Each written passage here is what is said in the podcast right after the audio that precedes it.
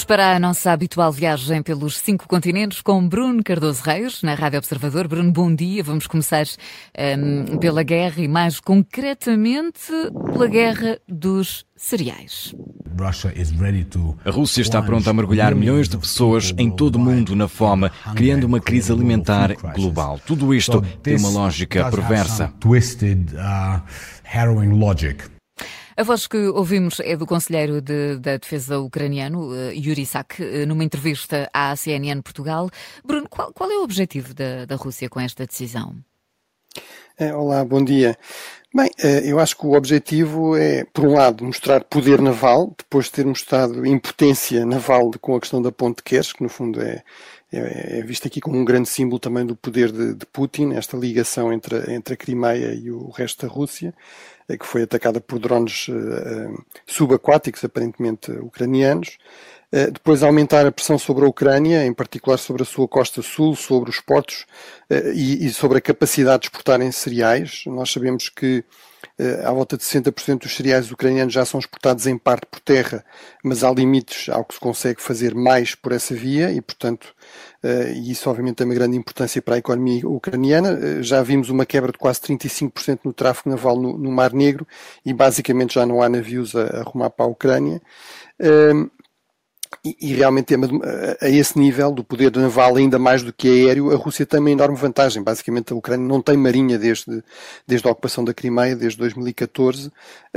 ainda assim consegue condicionar bastante a ação da Rússia, mas é evidente a vantagem da Rússia neste campo. Depois ganhar uh, algumas concessões, reforçar aqui o seu, a sua capacidade negocial, uh, enfim, neste acordo dos cereais e em particular parece-me claro que a Rússia quer que todo o banco agrícola russo volte a ter pleno acesso ao SWIFT, ao mercado financeiro dos dólares, e não apenas uma espécie de filial para tratar da questão da exportação de cereais, eh, o que também mostra bem que toda aquela narrativa que as sanções não interessam nada e que toda a gente deve fazer eh, comércio internacional com a sua moeda, não precisa usar dólares, enfim, é, é a conversa para, para enganar tolos, vamos dizer assim, eh, aumentar o preço dos cereais que a Rússia exporta e também aumentar a dependência da Rússia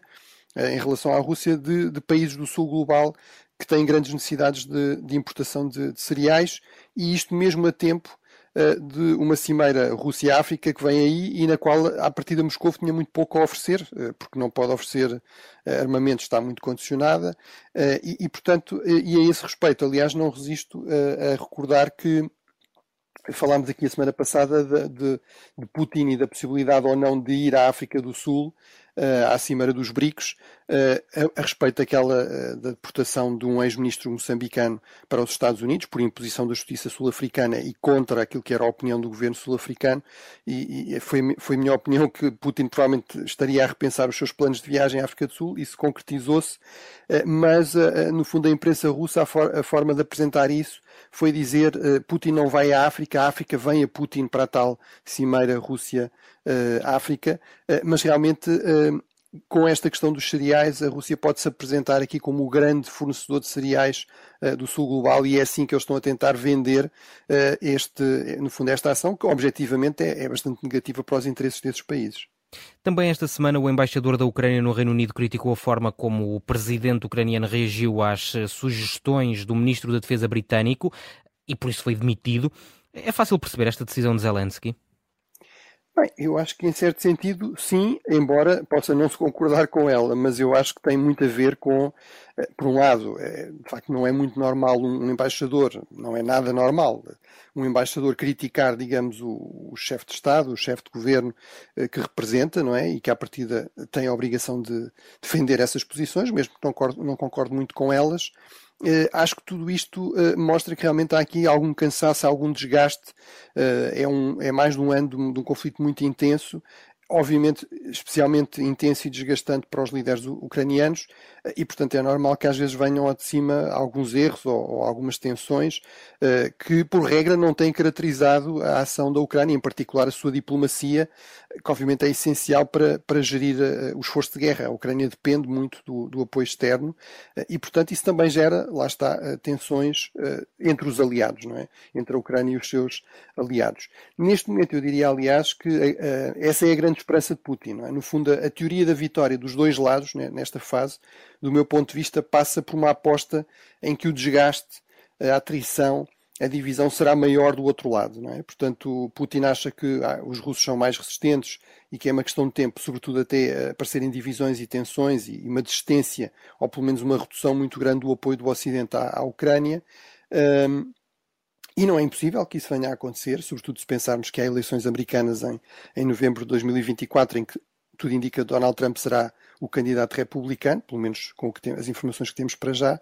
Uh, obviamente, do lado da Ucrânia também se aposta, uh, digamos, na, na, na, mesma, na mesma dinâmica, mas, mas do lado russo, e, e, também que isso não é um completo disparate, fica claro com eh, com o golpe falhado de Prigozhin. Aliás, nesta semana tivemos notícia não só desta, destas tensões, digamos, entre as elites ucranianas, mas também de no, novos elementos de, de, tensão nas elites russas, ou seja, tivemos a detenção ontem do Igor Girkin, que é conhecido pelo pseudónimo Strelkov, que era um antigo um, digamos, um segurocrata, um, antigo agente do KGB, sendo que Putin é conhecido por dizer que não há antigos agentes do KGB. As pessoas que, estão, que trabalharam para o KGB continuam sempre ligadas e, portanto, isso dava-lhe um certo estatuto de impunidade que lhe permitia ser muito crítico, muitas vezes, da, da, da, condução da guerra, do, do, Ministério da Defesa. Nas últimas semanas começou a ser muito crítico também de Putin, cada vez mais. Chegou a dizer que ele se devia afastar. Isso claramente foi demasiado neste contexto, sobretudo, em que o aquele golpe falhado Prigozhin mostrou que havia reais vulnerabilidades do regime uh, de Putin e, portanto, acabou também por ser, por ser tido. Portanto, no fundo, nós estamos numa fase em que vamos ver quem é que se desgasta e divide mais, mais depressa. Ficamos pela Europa, Bruno, porque amanhã é um dia decisivo em Espanha. Espanha alcança os melhores dados de emprego da sua história. Cresce acima da zona euro e registra a taxa de inflação mais baixa de toda a União Europeia. E se está tudo uh, tão bem, porque é que o sanchismo parece estar a perder gás um, e uma vitória da direita teria consequências para a política externa de Espanha? Bem, é, é, realmente um paradoxo, mas uh, e há até aquela expressão muito conhecida da, da campanha de, uh, do Bill Clinton, it's the economy stupid, não é? Portanto, é a economia, na, na, política, nas eleições, o que conta é sobretudo a economia, mas eu diria que até em termos dos, de estudos, digamos, aquilo que, se, que é muito claro é que quando a economia está a correr mal, ela realmente torna muito difícil a quem está no poder ganhar, não é? E, portanto, esse, esse, esse aspecto é verdade. Agora, quando está a correr melhor, muitas vezes isso não garante a vitória, ou por vezes isso não garante a vitória, ou seja, pode haver outros problemas, não é? No fundo, as pessoas têm uma espécie de luxo de se concentrar noutras, noutras questões. Mas é verdade que realmente, quer em Portugal, quer em Espanha, uh, os indicadores económicos estão muito acima de, do que seria até esperado em função da guerra, estão acima da média europeia, o que está longe de ser o caso noutras alturas no, no passado. no caso de Espanha, parece-me evidente que realmente isso não garante a, vitória de Sanches, a vitória do PSOE, embora seja verdade, e é importante notar isso, que uh, a diferença entre os dois principais partidos não é assim tão grande. Não foi assim tão grande, aliás, nas eleições autárquicas, não é assim tão grande, mesmo que as sondagens uh, se confirmem. Uh, e, portanto, provavelmente uma parte disso é explicado por, apesar de haver uma série de erros que são atribuídos ao governo de Sanches, enfim, problemas na coligação, eh, uma série de tensões também muito ligadas à polarização e ao crescimento dos nacionalismos de sentido oposto em Espanha, não é? O, independentismo catalão e mesmo vasco, e depois uma espécie de regresso do espanholismo, digamos, do nacionalismo espanhol uh, mais radical com, com o próprio Vox. Uh, mas, portanto, essa polarização para mim é que o, dado fundamental e, e, realmente isso não, não é anulado pela, pela economia. agora, portanto, vamos ter aqui alguma incerteza, continuamos a ter, do meu ponto de vista, alguma incerteza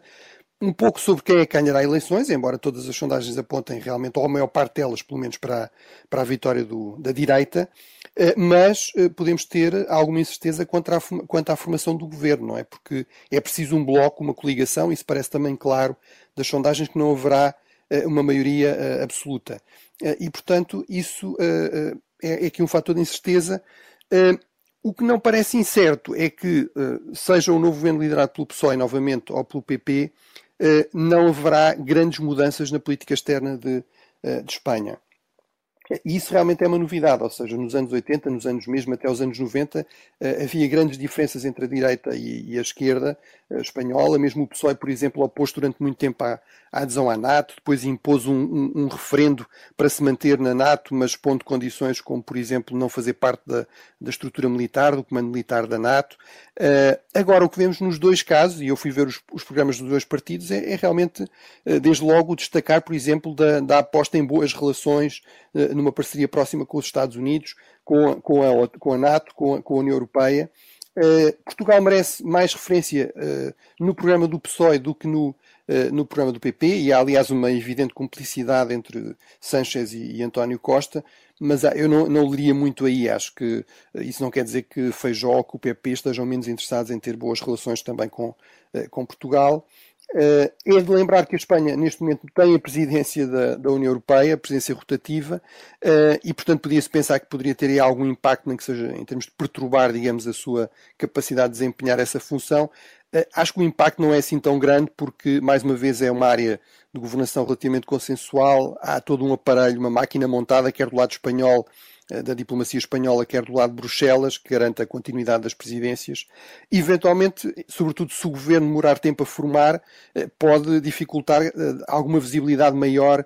para a Espanha e algum peso maior numa agenda mais especificamente espanhola, mas acho que mesmo aí não terá grande impacto. Seguimos em direção à Ásia para falarmos dos escândalos em Singapura.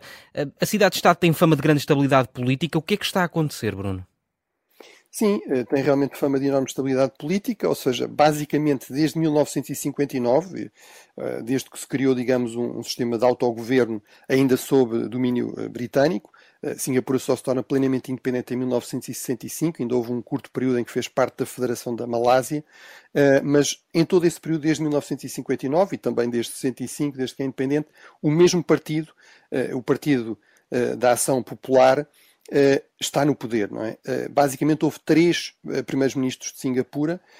sendo que dois deles são pai e filho, o Lee Kuan Yew, que é no fundo o fundador do, do Estado Independente de Singapura, e, e o atual primeiro-ministro Lee Hsien Long, que é, que é filho do, do primeiro-ministro anterior, e há um outro primeiro-ministro do, do, mesmo partido entre os dois, vamos dizer assim.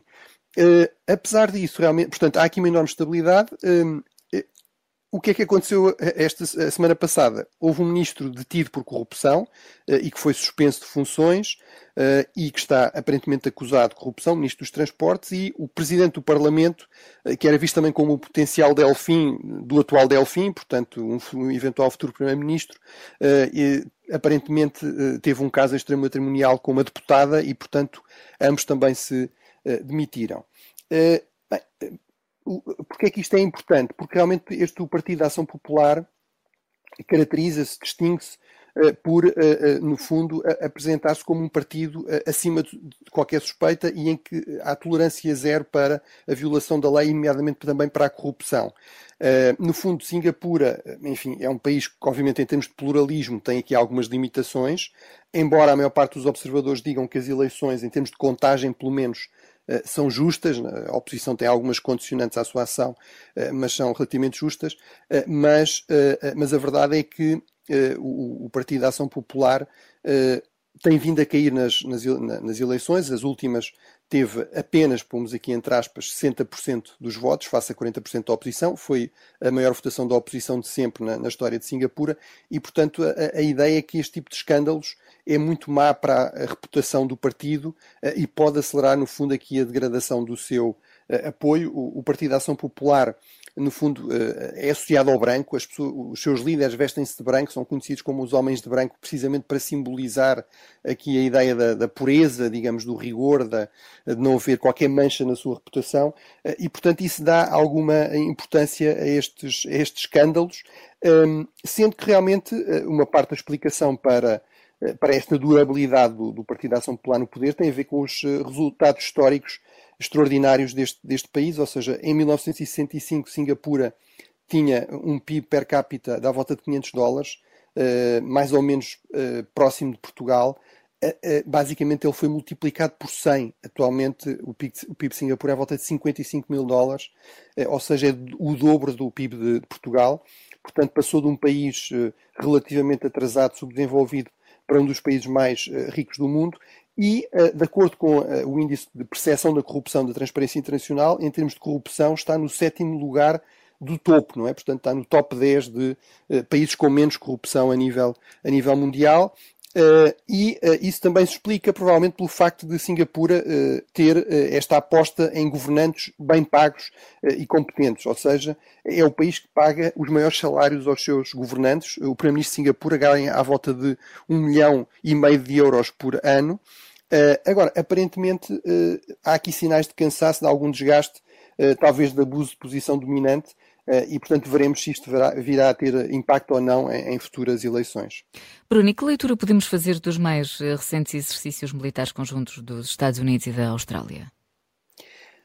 Bem, há um, há um, dado objetivo, é que são os maiores de sempre, ou seja, estamos a falar de, durante duas semanas, eh, exercícios que envolvem à volta de 30 mil soldados, eh, portanto são exercícios, digamos, multidomínio, sobretudo navais e aéreos, mas também com, com forças terrestres, vamos dizer assim, ou anfíbias. É, é também, o, o, são exercícios que envolvem mais países, porque a par de, da Austrália e dos Estados Unidos, que são os organizadores, há mais 13 países que vão participar de diferentes formas. E, portanto, isto sobretudo mostra que a Austrália e os Estados Unidos, uh, e a, que a Austrália é o principal parceiro, parceiro dos Estados Unidos no, no, Pacífico, o principal aliado uh, neste espaço do Indo-Pacífico, uh, mostra também que os Estados Unidos querem deixar claro que, apesar do seu empenhamento na Ucrânia, que implica, na verdade, sobretudo um apoio indireto e, e capacidades mais terrestres, vamos dizer assim, mesmo nesse apoio indireto, continua a estar perfeitamente capaz de, de manter a sua prioridade, a sua atenção uh, à segurança do Indo-Pacífico. Uh, e, portanto, desse ponto de vista, é realmente um, um, são exercícios significativos e é significativo também que a China tenha um, um, navio militar nas proximidades desta zona, certamente para acompanhar de próximo, de perto, o que é que, o que, é que se irá passar nestes exercícios. Bruno, eh, no minuto final que nos resta, voltamos a falar de Donald Trump, porque esta semana parece haver mais notícias para o ex-presidente americano. Eh, sim, eh, ele recebeu no fundo a indicação de que avançará mais um processo, neste caso a questão do, do processo que tem a ver com a sua tentativa de impedir a validação das eleições presidenciais e, no fundo, o apoio àquela turba que acabou por tentar tomar o Congresso em janeiro de 2022. Um, e, e, portanto, uh, estamos aqui perante uma situação em que temos um dos principais candidatos uh, às eleições presidenciais de novembro de 2024, aquele que será provavelmente o candidato republicano, com uma, uma série de acusações. Tem pelo menos já quatro uh, processos. Também, se ficarmos a saber que num desses processos, aquele que tem a ver com a documentação classificada que ele indevidamente levou para casa e guardou, que também eh, os seus advogados estavam a tentar que fosse adiado para depois das eleições, já, já foi marcada uh, para, para o próximo ano. Isso pode não vir a concretizar-se, mas no fundo acumulam-se realmente os problemas judiciais de Trump. Agora, aqui o que é curioso é que Trump fez questão de, faz questão de falar disto, veio divulgar, realmente tinha recebido uma carta a indicar que provavelmente seria acusado em mais um, um caso, e isso para mim parece validar esta, esta tese que é para ele, como um líder populista, eh, estes processos parecem até politicamente eh, benéficos, pelo menos até certo ponto. Ou seja, ele usa-os para mostrar que é um verdadeiro líder popular e que, obviamente, isso significa que tem contra ele as elites, as instituições, Uh, e, e, portanto, em termos eleitorais e pelo menos em termos das sondagens para as primárias republicanas, que escolhem o candidato republicano e que estão a decorrer, vão decorrer durante este ano, uh, ele continua a liderar de forma destacada. Até à volta de 60%, o candidato seguinte, o Ron DeSantis, tem uh, eh, 20%. E terminava só dizendo que isto quer dizer que não devemos subestimar Donald Trump, apesar dos seus problemas judiciais, eh, e que isto obviamente cria não só grande incerteza em termos da política interna norte-americana, mas também em termos da política externa e da política global. Os Estados Unidos continuam a ser uma grande potência global e há enormes diferenças, por exemplo, em relação à Ucrânia, por exemplo, na relação com a Europa ou com a NATO, entre Joe Biden e um eventual novo, novamente presidente Donald Trump. Obrigada, Bruno. Para a semana voltamos então a viajar pelos eh, cinco continentes. Bom fim de semana.